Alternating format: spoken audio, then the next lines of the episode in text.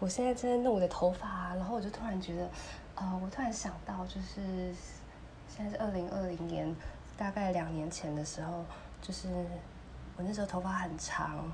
大概快要到肚脐那么长长头发。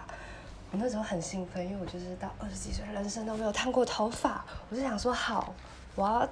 就是女生都有个卷发梦，我就要体验那种让自己当一个长发公主，然后有卷发的感觉，所以我就很兴奋的踏进我家附近的一个烫头发的店，然后我就说你好，我要烫卷，结果那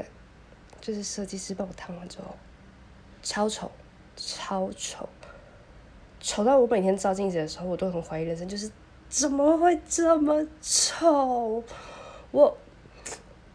我把头发遮住，我真的不觉得自己长得很丑。可是那个头发配上我脸，我就觉得自己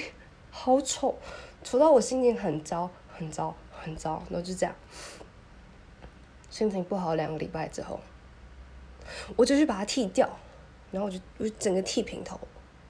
然后我就突然发现，天哪，我的脸好适合就是平头这个发型哦，而且就是。整个人就更有朝气了，就是，呃，不会让人家觉得说就是，呃，重点放在你的头发或什么上面，就是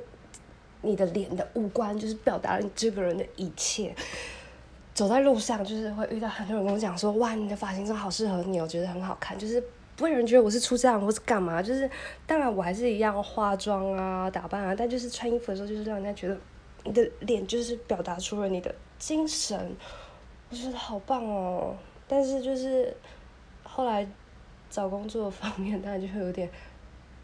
不太那么顺利，毕竟发型有点特别。但是如果人生中能够有个机会，就是尝试一下，就是平头这个发型的话，我真的是特别推荐大家去啊剃一下平头，然后看看自己的脸，就是让你的五官跟你的。肢体语言去表达你自己，而不是透过一些配件或者是发型，我觉得很棒，可以试试看。